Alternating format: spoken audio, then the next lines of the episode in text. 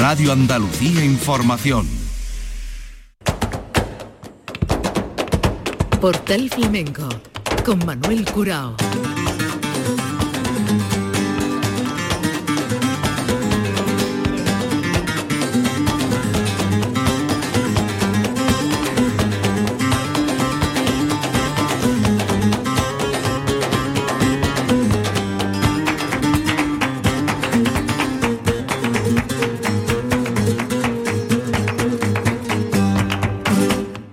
A la paz de Dios, señoras y señores, sean ustedes bienvenidos a este portal flamenco.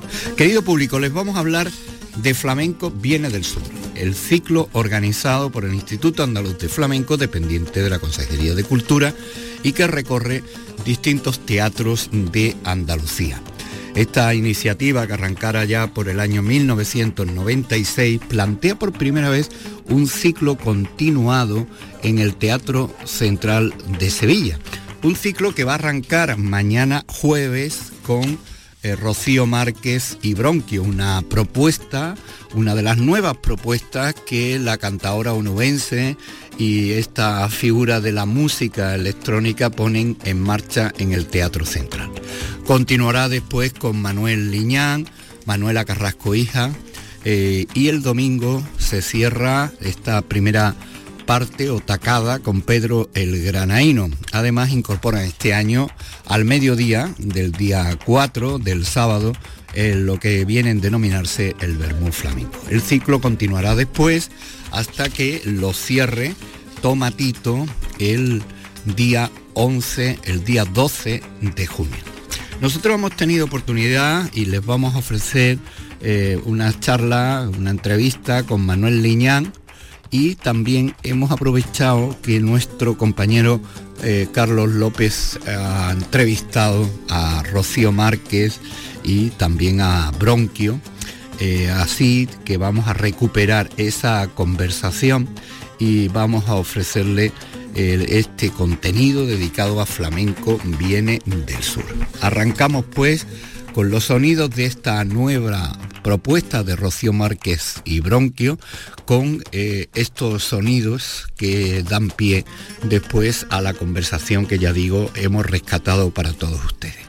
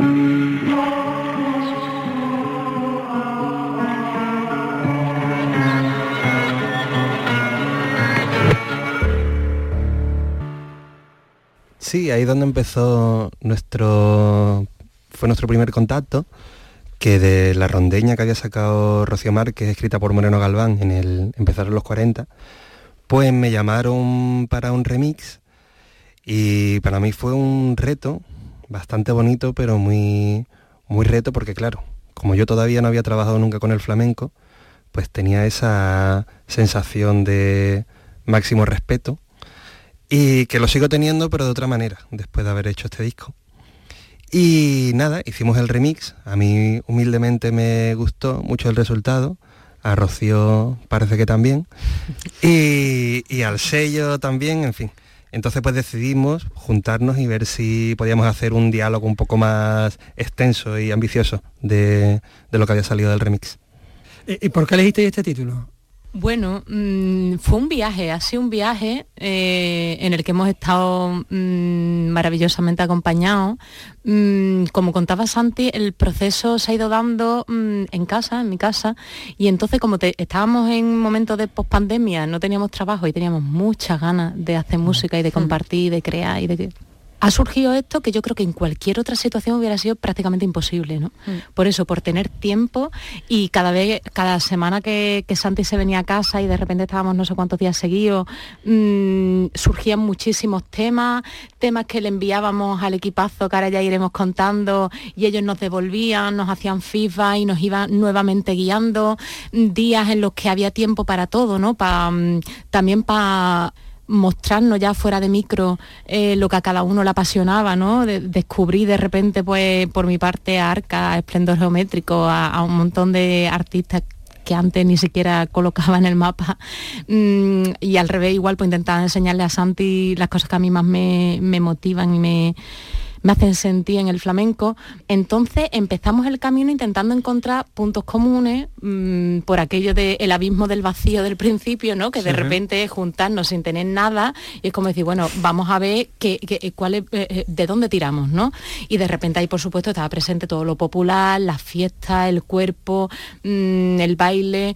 Y mm, a partir de ahí fuimos, fuimos tirando, comenzamos por los rituales, que me acuerdo que además nos vimos un documental entero Claro, teníamos mucho tiempo y, Emilio Cascajosa nos recomendó un, documental muy largo que lo vimos entero.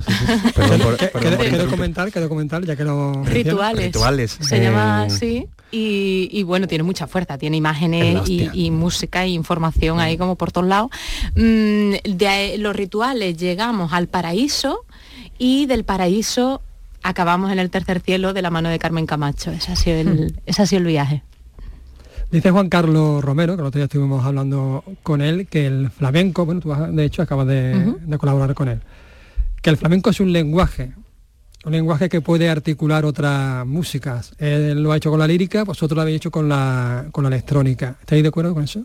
Que el flamenco es un lenguaje, por supuesto, estoy totalmente de acuerdo. Igual que creo que... Mm, que aquí tanto el flamenco como la electrónica lo hemos visto más como recursos, ¿no? Y no hemos intentado que nada acompañara a nadie, ni que hubiera una jerarquía, ni que mm, no, lo que hemos eh, lo que nos hemos permitido es poner sobre la mesa cada emoción que nos podía suscitar nuestro género y a partir de ahí encontrarnos, ¿no? Entonces, eh, creo que quizás esa también la particularidad que puede tener este disco, que no se contempla la electrónica tanto como género, sino como recursos, ¿no? Como recursos que dialogan con este lenguaje flamenco y que da este resultado. Hablemos de las letras. Son textos muy diversos. Carmen, tú has escrito ocho temas y bueno, has participado también y además te has encargado de darle, digamos, una estructura narrativa a, la, a la obra. ¿Está pensada como con una escucha cronológica? No, eh, no fue una, escucha cronológica. Yo creo que, el método de trabajo ha sido el azar y el azar, me parece. Se han juntado, se han juntado ahí, ¿no? A partir de, la propuesta de, bueno, ellos estaban también leyendo algunas cositas mías en el momento en el que están gestando el disco. Y a partir de ahí yo escucho, yo escucho algunos, algunos temas eh, a los que habría que ponerle letra y a partir de ahí se va, se va generando, eh, vamos actuando por osmosis, es decir, lo que yo escucho eh, me genera una emoción que soy capaz en ese momento de, interpretar con palabras, ¿no? Y a partir de ahí se va generando una magia en que consiste en, bueno, eh, ¿por qué no da un pasito más? ¿Por qué no damos un pasito más? ¿Por qué no? ¿no? Entonces finalmente se trataba de eso, Decía Virginia Woolf que, cuando uno está ante una escena o ante una emoción se produce una ola en la mente, esa ola en la mente ritmo, es canto, y luego vendrán las palabras, ¿no? Y entonces ese ha sido el método operativo más o menos que ha funcionado aquí, ¿no? Eh, pude percibir muy bien la emoción que había generado una onda, una ola en las cabezas de Santi y de Rocío y, puse, y pude aparcar, dejar caer algunas palabras y darle una unidad también desde las letras. ¿Qué te ha resultado más difícil para acotar esa emoción? Lo más difícil es lo más difícil que pasa también en la poesía. Eh, la poesía consiste en apretarle las tuercas al lenguaje para que se abra. ¿No? Es como el mecanismo de una pinza de tender, tú lo aprietas por un lado y se abre por otro, ¿no? Entonces, eh, ha sido el mismo proceso. Ha sido el, proceso complicado es darle pellizco a aquello hasta que, hasta que quede dicho, ¿no? A que, quede dicho simbólicamente, que lo que tú estés diciendo te lleve a otro lado, pero también que esté encajado en acentos, ¿no? Porque a mí Rocío me lo echaba para atrás, decía, mira, esto es muy bonito, pero a mí me tiene que cuadrar en la sexta, en la sílaba sexta me tiene que cuadrar. Bueno, venga, yo me enfoco para allá, ¿no? Que es lo que hacemos también también eh, cuando trabajamos con métrica los poetas, ¿no? Entonces, bueno, ha sido tan complicado eh, como hacer poesía y mm, creo que ha sido más fácil que hacer poesía porque no estaba sola, sino porque yo me subía en la tabla de surf que habían, donde estaban surfeando Santi y Rocío. ¿Creéis que interesará a un público poco habituado acercarse al, flamenco? Mm, fíjate que en este momento, y creo que es de las primeras veces que esa pregunta no es la que me ronda a mí en la cabeza. Y creo que por eso ha salido Tercer Cielo, ¿no? Antes me preguntabas del título. Quizá el primer cielo es cuando te dedicas a lo que quieres y, sientes ese disfrute. Ese segundo cielo cuando lo compartes y tienes el feedback y ves lo que estás proyectando y lo que te devuelve. Y el tercer cielo cuando ya no es que no te importe nada, ¿no? Pero que tienes muy clara cuál es la prioridad y cuál es el sentido y cuál es el centro, ¿no? Entonces, realmente, siendo este el mensaje que quiere dar el disco, mm, desde la libertad, desde el autoconocimiento, desde el cuidado, desde el respeto, mm, creo que, la, respuesta que te puedo dar a esta pregunta es que, por fin, esa pregunta ya no la tengo presente en la mente. Mm. Yo creo que sí, que sí, yo la tengo clara. Yo creo que sí va a traer. A mí tampoco es una pregunta que me rondaba la cabeza, al igual que Rocío, porque si no el condicionamiento a la hora de hacer el disco hubiera sido mm. más presente y no hubiera salido lo mismo. Y de coño, no habríamos jugado tanto, habríamos pensado en cosas que poco tienen que ver con el juego y creo que el juego es algo que eh, representa bastante al disco. Pero yo escuchándola ahora, es verdad que todavía nos falta perspectiva porque lo tenemos recién sacado, nos tenemos que separar un poco, que nuestro oído se pueda asemejar un poco al, al de un oyente hmm. externo, que para eso hará falta pues tiempo. Complicado. Pero pero yo creo que sí, yo creo que va a haber gente que se va a interesar por, al igual que me pasó a mí, con otros discos de, de otras personas, que me interesé por las raíces del, de una obra de flamenco contemporáneo y me puse a escuchar a Fosforito y a La Paquera porque escuché algo con lo que me sentí identificado por, a nivel generacional, porque nací en el año 91 y es lo que me ha tocado vivir. También Tercer Cielo es un espacio, un, espacio de intersección entre el futuro, lo que puede venir, y el pasado, ¿no? la tradición, la vanguardia, y también es un tiempo, yo creo. A mí cuando, cuando lo escucho me da la sensación de que está hecho en otro tiempo. Tú hablabas, Rocío, antes de, del tiempo que habíais tomado, ¿no? que habíais, estado en la pospandemia, ¿no? dedicándole este un tiempo que, que no se hubiera dedicado de otra manera. ¿no? Pues también esa supratemporalidad que decía la Zambrano, eh, creo que, que se respira en el disco. Pues vamos a tomar un poquito de separación, vamos a echarnos a navegar.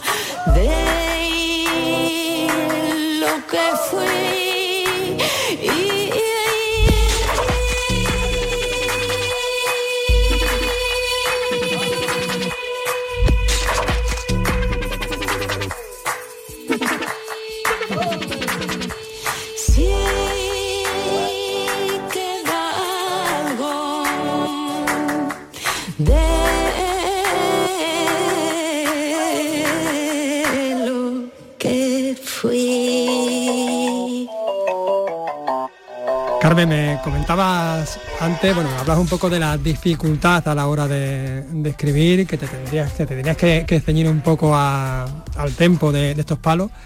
Al ser unos palos tan impuros, si se me permite la palabra, ¿te más dificultad?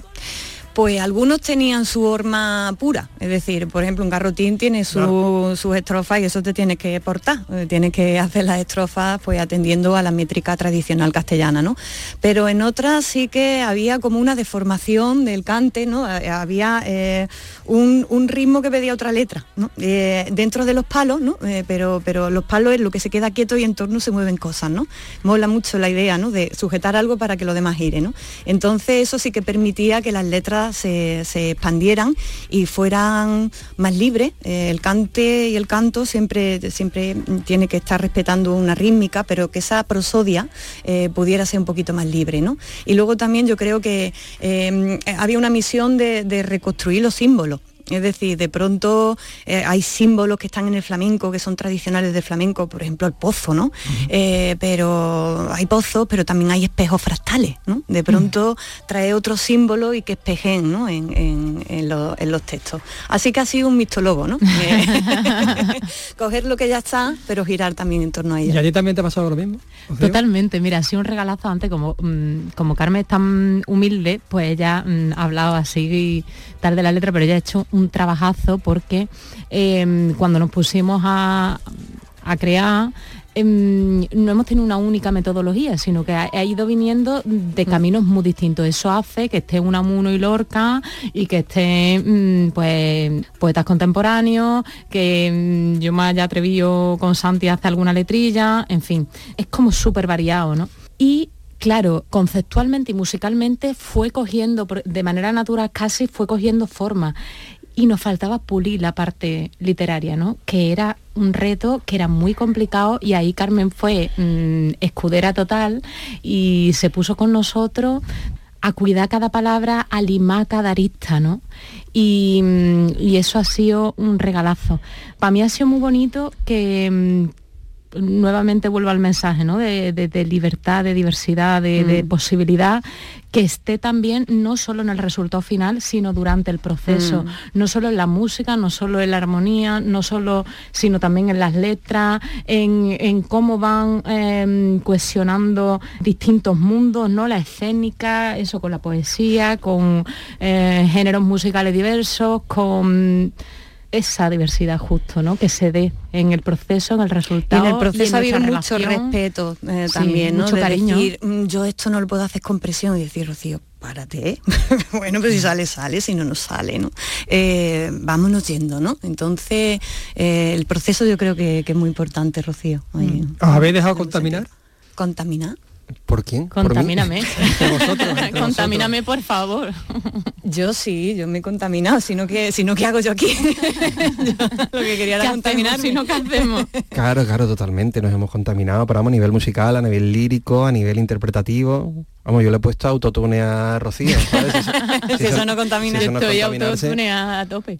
Pero eh, quiero decir, este trabajo va a ser la semilla de otra cosa, de otra, abierto otra puerta en vosotros?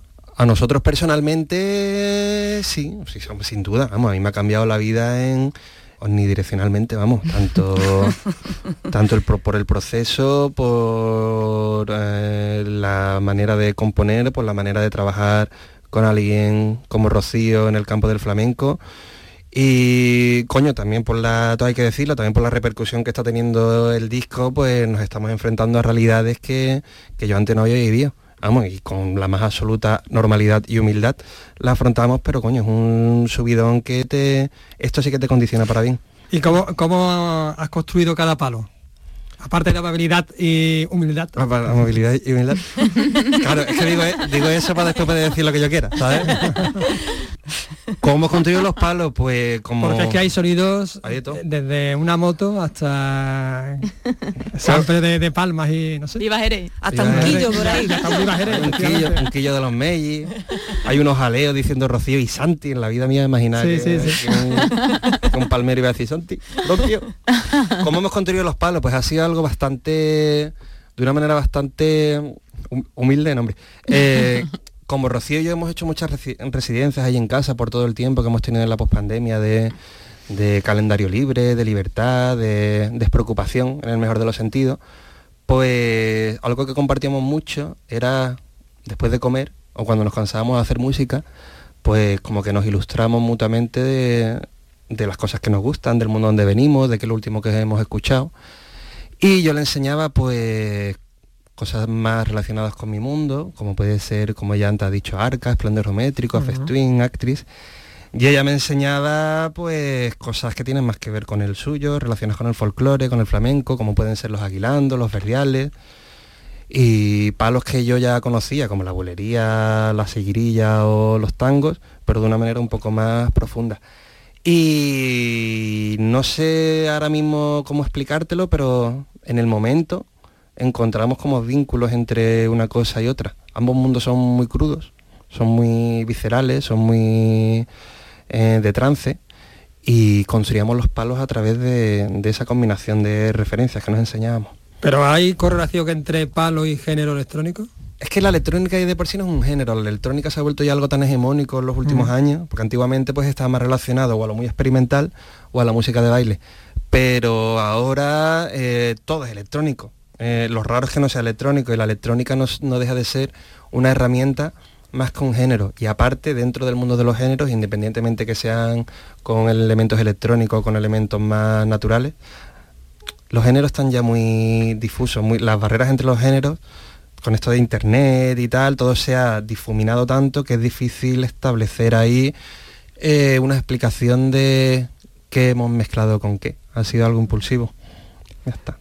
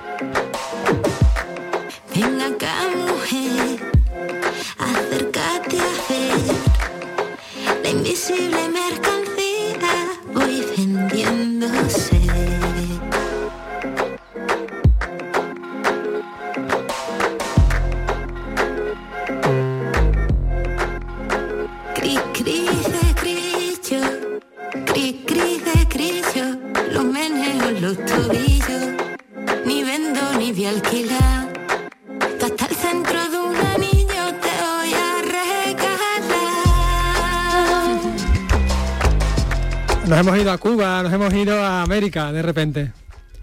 A los pregones. A los pregones. Nos hemos puesto a pregonar de repente con la letra maravillosa de mi Carmen. y mm, sí, sí, sí. Además, justamente fíjate que esta, estas ganas de incorporar un pregón me vino por un libro que tiene Rafael Cáceres sobre pregones flamencos y en el que tuve la suerte de estar en la presentación y justamente pues hablaba de los distintos tipos y que uno de los tipos, uno de los orígenes del, pregón flamenco está en, canciones de ida y vuelta, ¿no? En cantes de ida y vuelta y cogía una pinceladita de machín y cogía eh, como después eso se lo llevaba a Vallejo a su terreno por bulería. Entonces, eso está presente en todo esto, además de la letra guiándonos y, y del ritmo que me parece tan vendible. En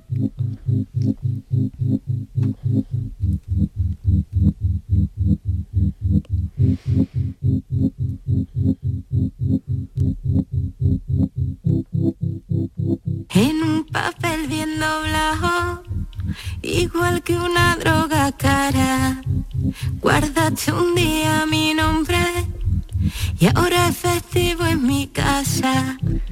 Te ofrezco un vino y saliva, riego despacio las plantas, se pausa el aire en mis manos, se tensa la piel del alba. Les estamos ofreciendo esta conversación, esta entrevista que mantuvo nuestro compañero Carlos López con Rocío Márquez y con Bronquio a propósito del tercer cielo, que así se titula este trabajo que presentan para arrancar el ciclo flamenco viene del sur en el Teatro Central de Sevilla. Vamos a continuar escuchándolo.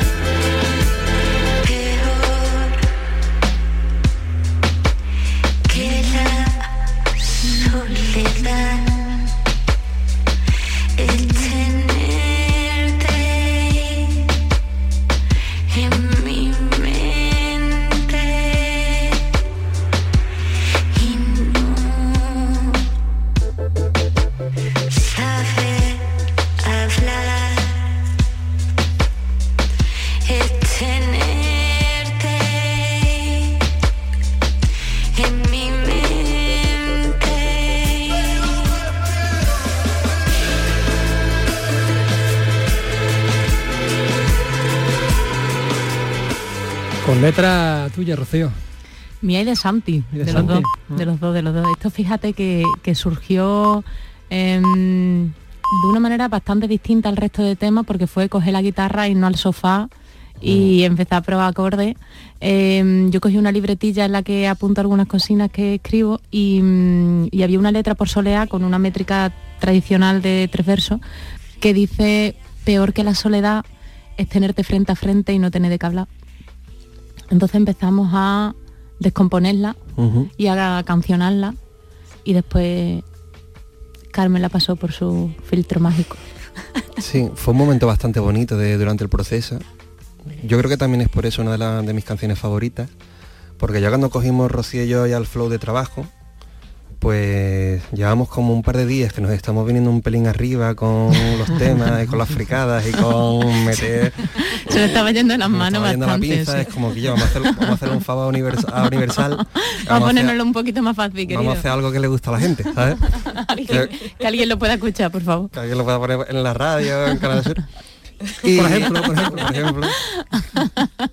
y mm, entonces, claro, tuvimos, nada, cogimos la, también para refrescar un poco la mente y tener como otra arista más de, puntos de vista del disco, nos cogimos la guitarra, la guitarra de Joaquín, y nos sentamos ahí en el sofá y empezamos a hacer eh, canción de Fa Sol Do, con la letra esta que tenía ahí escrita Rocío en un, en un, en un cuaderno. Y nada, le dimos como el corte más clásico posible, conservando el ritmo este de, de Soleá, y nada, y, le, y utilizando un poco melotrones, yéndonos como al lado opuesto del tipo de sonoridades y tímbricas que estábamos haciendo para hacer una canción pop con influencias pues de King Crimson, eh, de los Beatles, de, en fin, de un mundo también que, que se tiene que plasmar de alguna manera en el disco porque también pertenece, pertenece a nuestro ideario. Poco triana también. Poco triana, sí. Y nada, y por eso como nos parecía así como un tema así setentero, casi rockero incluso, una balada de rock de los 70, llevamos aquí al Marco Serrato de, de Orthodox y nos grabó allí en Sputnik unos bajos bien heavies. y, nada, a mí me, gusta mucho esta canción. Y a pesar de canciones más comerciales como esta, ¿habéis tenido ya críticas? Eh, de críticas de que nos han criticado o que nos han criticado o, o, voy a hacer la pregunta de otra manera. ¿cuántas veces os han criticado ya? hombre el, disco salió hace muy poco y por ahora yo solamente le llevo un tweet que he dicho hostia por aquí vienen curvas eh, a mí la verdad es que me apetece leer todo lo toda, o sea me apetece transitar estas curvas.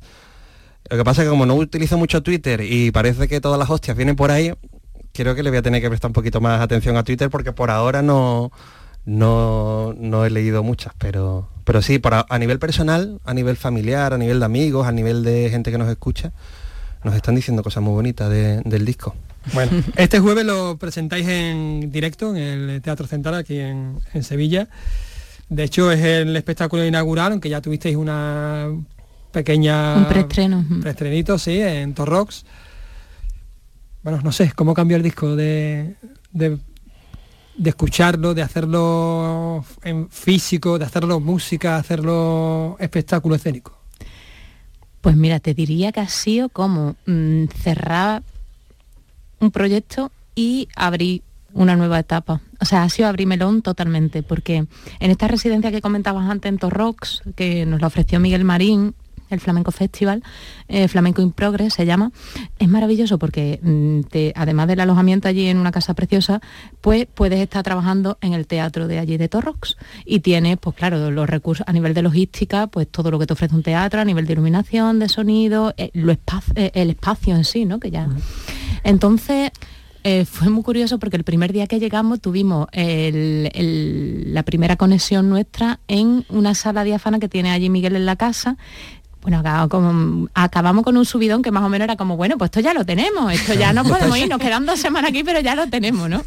Ahí ya lo tenemos. Cuando fuimos al teatro, yo esa noche se me vino el teatro en lo harto. O sea, fue como decir, wow, esto hay que, nos lo tenemos que llevar a otro lado. Afortunadamente hemos tenido un equipazo que nos ha llevado de la mano Antonio Ruz en la dirección escénica, eh, Roberto Martínez asesorando en todo momento y también cubriendo toda la parte de, mm, vestuario, eh, Benito Jiménez en la iluminación y Javi Mora en el sonido. Entonces vamos, nos llevan como en volanda y realmente está, esto ha vuelto a ser otro parto. O sea, llevamos, llevamos unos días como de mucha revolución, de, sentir mucho, ¿no? De sentir con, con mucha fuerza. Y está siendo apasionante realmente, ¿no? Ver que que estamos encontrando un camino que de repente a una y va de la mano y, pone en consonancia todo lo que está pasando musicalmente con lo que está pasando físicamente, ¿no? Que, que de repente le permitamos al cuerpo habitar el espacio y habitarse a sí mismo a través de la música, para mí está siendo un regalo total y una oportunidad muy bonita de, de abandonar la silla de Enea porque lo vivo raro junto, decía Luis Rosales, y aquí es que se juntan muchas cosas, que me parece a mí, ¿no? Que, toman mucha vida, ¿no? Porque está también esa parte escénica que yo estoy deseando de verla. Eso, yo no, lo he visto y estoy loca por verlo. Qué ilusión. Y nosotros de compartirlo. ¿Tenemos ya nervios bonitos en Compi? Tenemos nervios bonitos, sí. Porque yo qué sé, si fuera en Gijón o en Albacete, con todo, nuestro respeto, tranquilo, lo mejor. Con todo el respeto a Gijón y Albacete, pues me daría un poco más igual, pero porque sé que la gente que va a venir a verme no son mis amigos. Mm. Y el hecho de que vayan a venir a verme amigos y familiares y tal, me pone un poco un poco nervioso, nervioso bonito, pero hostia, no sé, espero desconectar pronto en el escenario y olvidarme que toda la gente que tengo ahí es la gente con la que compartí mi vida. Qué bueno. Portal Flamenco con Manuel Curao. Buscamos ahora al protagonista del viernes en estas dos primeras jornadas de Flamenco Viene del Sur en el Teatro Central de Sevilla. El bailador granaíno Manuel Liñán, que trae pie de hierro. Estos son precisamente sonidos que pudimos grabarle cuando puso la obra en el Teatro Villamarta de Jerez.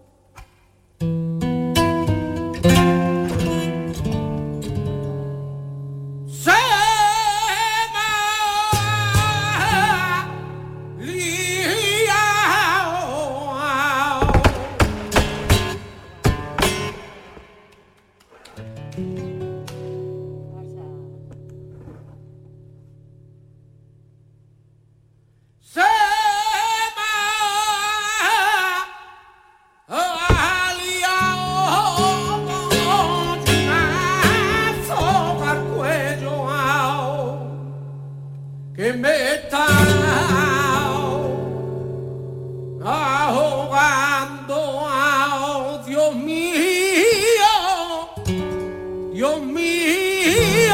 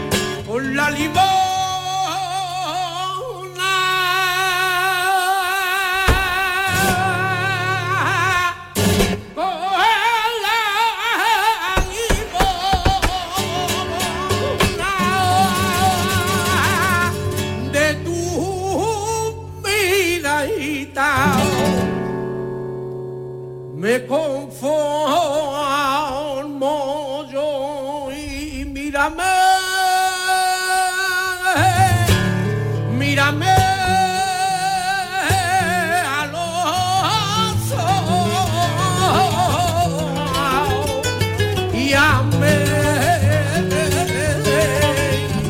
ese favor.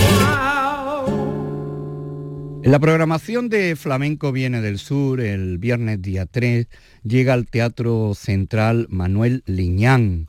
Manuel que llega con pie de hierro.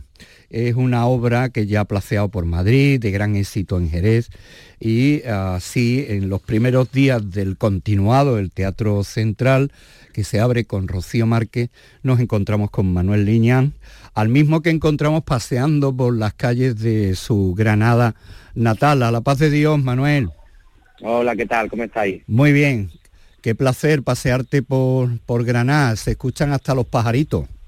La verdad que sí, que, que es un gusto estar aquí en mi ciudad. Eh, ¿Ahí estás con los ensayos? Eh, sí, bueno, estamos ensayando y, y de algún, con algunas reuniones y, y bueno, y sobre todo disfrutando de, mi tierra. Bueno, eh, ya que estás en Granada, lamentamos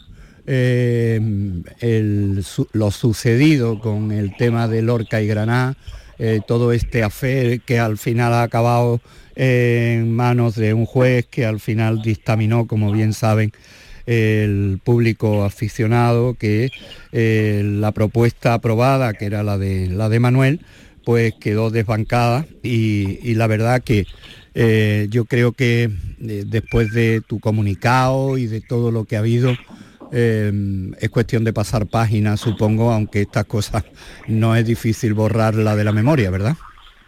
La verdad que no, y sobre todo pedir explicaciones y la verdad que yo no quiero dejar de expresar mi malestar con, lo relacionado a la, licitación, porque realmente esto crea contradicciones entre, entre el órgano de contratación y el tribunal externo y son una, una, serie de contradicciones que afectan a todo el sector cultural y es por eso por lo que me he visto obligado a comunicarme y a pronunciarme eh, para que todo el sector eh, pues tengamos una licitación justa, sin errores y sin, y sin, y sin otras interpretaciones. Y, bueno, y lo voy a seguir haciendo porque lo considero justo para nuestra procesión. Pues ahí queda dicho esta reivindicación de, Manuel Liñán. De cualquiera de las maneras, dispuesto está el público que eh, agotó las entradas rápidamente para verte en el, en el Teatro Central. Eh, supongo que viene pues con los ánimos de siempre, aunque esta sombra de la que acabas de hablar eh, hace mella, pero una vez que se abre el telón, supongo Manuel, que, que todo empieza de nuevo, ¿no? Totalmente, o sea, para mí eh, yo estoy deseando bailar porque es a lo que me dedico y, como tú bien has dicho en, estos últimos días que estoy involucrados como en este tipo de, burocracia y de medios que a los que no estoy acostumbrado, estoy, estoy deseando ya subirme a un escenario y poder bailar y expresarme de la única manera que yo sé hacerlo, que, que es bailando. Y creo que todavía quedan algunas localidades, lo digo porque si hay gente que quiera asistir, creo que hay algunas todavía que pueden, que se pueden adquirir. Eh, sí, quedan localidades, he dicho lo del no hay billete porque la verdad fue de lo primero que se empezó a vender en la venta anticipada que suele eh, funcionar bastante bien en el circuito de, flamenco viene, viene del sur. Em, entramos en, pie de hierro, que, que era el, nombre el remoquete ¿no? de tu padre, ¿no? Así lo explicaste en su, en su momento. Sí, sí, Pie de Hierro es, es, el segundo apellido de mi padre. Él se llama Manuel Arroyo Pie de Hierro y mi madre se llama Ana Liñán Ávila. Y bueno, yo cuando era pequeño, como mi padre quería que fuera torero mi madre quería que fuera bailador, pues cuando decidí ser bailador me pusieron artísticamente el apellido de, mi madre.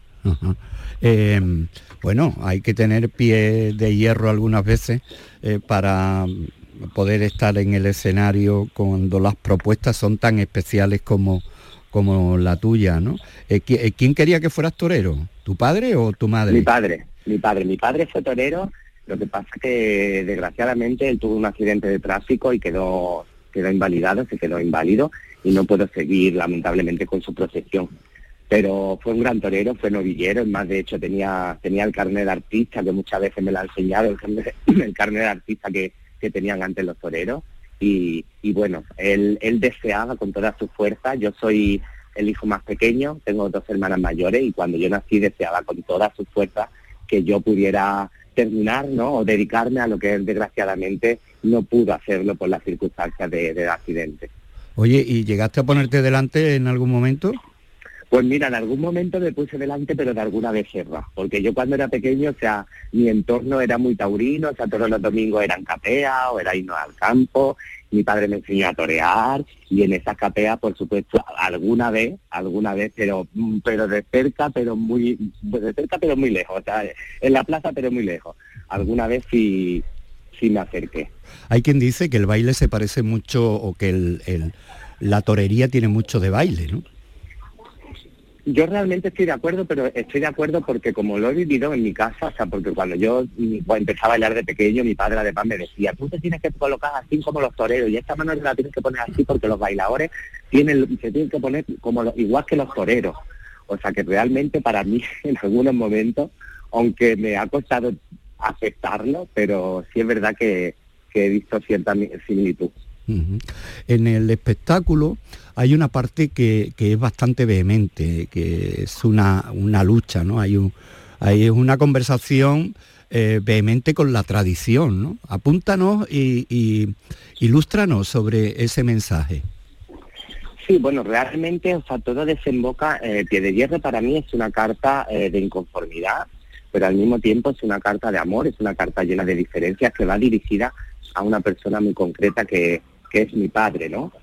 Y, dentro de esa, dentro de esas inconformidades, ¿no? Pues, pues para mí era muy importante mostrar que aunque los patrones tradicionales sean repetir los patrones de nuestros antecesores, en ese caso para mí era algo que con lo que yo no estaba total, con lo que yo no estaba de acuerdo y me generaba muchísimos conflictos.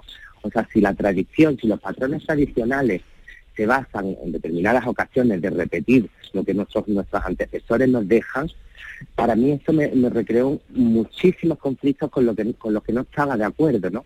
Y por eso en Pie de Hierro hay esa parte de rebeldía, hay esa parte donde me revelo contra un muro, donde me revelo contra ese burladero que me intentaban que me, intentaban hacer que, perteneciera a ese mundo taurino, ¿no?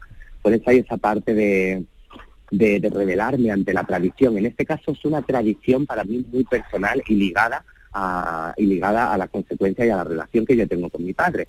Pero también, por otro lado, es verdad que personalmente esa tradición a veces la asemejo también a la relación que yo, que yo tengo con el flamenco, donde a veces eh, los patrones tradicionales nos crean, o en mi caso me crean, unas ciertas responsabilidades que son muy difíciles en determinados casos de, defender.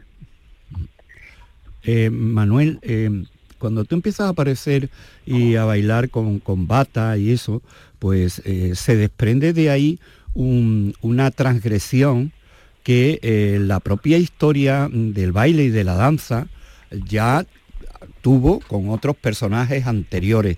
Pero, eh, ¿cómo colocas esa transgresión? ¿Te sientes transgresor o ya eso es eh, un volumen que va bajando?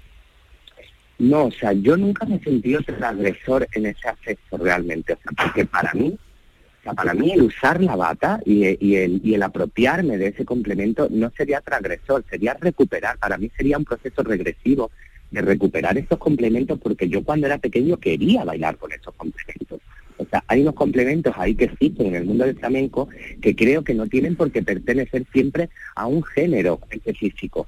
Y además también creo, porque es verdad que la bata de cola ha sido un, complemento utilizado por bailadores anteriores, o sea, pero yo en mi caso no quería que al ponerme una bata de cola no quería estar sujeto a un guion o a una dramaturgia para justificar que me pongo esa bata de cola. O sea, quería ser Manuel con una bata de cola y sin dar explicaciones si estoy haciendo un personaje o, alguna obra que lo requiera. O sea, quería ser yo y utilizarla y apropiarme de ese complemento.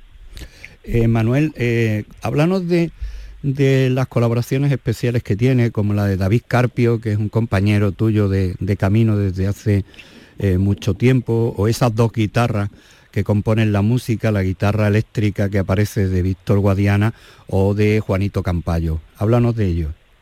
Bueno, David Carti, como sabéis, lleva trabajando conmigo, bueno, trabajamos juntos desde hace mucho tiempo y en este proyecto, como era tan singular y tan especial, eh, o sea, tenía que estar ahí mm, por su cante, por supuesto, y por su personalidad y por la manera que tiene de trabajar él y de involucrarse en los espectáculos, ¿no? O sea, no, no me lo imaginaba con no me lo imaginaba nada más que con él no precisamente por eso porque es muy especial el, espectáculo es muy conciso y es un papel eh, que donde está extraordinariamente y luego la guitarra de Juan Campayo y de Víctor Guadiana que también son maravillosos también porque en el espectáculo mm, me gusta también enfrentar enfrentar esas dos imágenes de una guitarra flamenca con una guitarra española, ¿no? De que, de que comulguen y sobre todo que aunque haya diferencias, que esas diferencias eh, se acepten y, se abracen entre, entre, entre los patrones tradicionales o, los más vanguardistas, ¿no? De exponerlos y simplemente de, no tener por qué posicionarse, ¿no? Que, compartan el mismo espacio. Eh, Manuel, ¿la obra es una obra completamente cerrada o, abierta a alguna modificación? ¿Le ha estado haciendo algo desde que se estrenara? No, en verdad es una obra completamente cerrada, lo que pasa que es verdad que el final, que es para mí un final bastante emocional, sí que es verdad que a veces lo eh, podemos barajar dos finales según el momento. Mm. Pero ya te digo que eso depende también del estado emocional, pero la obra está cerrada. Simplemente algunas veces se modifica el final según, bueno, según las emociones que hayamos sentido en el espectáculo. Eh, Manuel, te deseamos lo mejor. Quedan todavía algunas entradas para poder disfrutar este viernes de pie de hierro, este duelo, esta conversación vehemente con la tradición que así eh, presenta en este espectáculo y dando respuesta a algunos inconformismos. Eh, un espectáculo eh, que es rebelde y que al final realmente lo que busca es el entendimiento y, el abrazo humano. Eh, Manuel, te deseamos lo mejor y, nada, ya que estás en Granada, que sepas que eh, hemos seguido todo este proceso que ha tenido un final infeliz y desde luego nada acorde con lo que debe ser la relación de un artista con la administración y en este caso con todo el proceso que ha desembocado en este AFEP. Manuel, muchísimas gracias y un abrazo. A vosotros, un abrazo y gracias.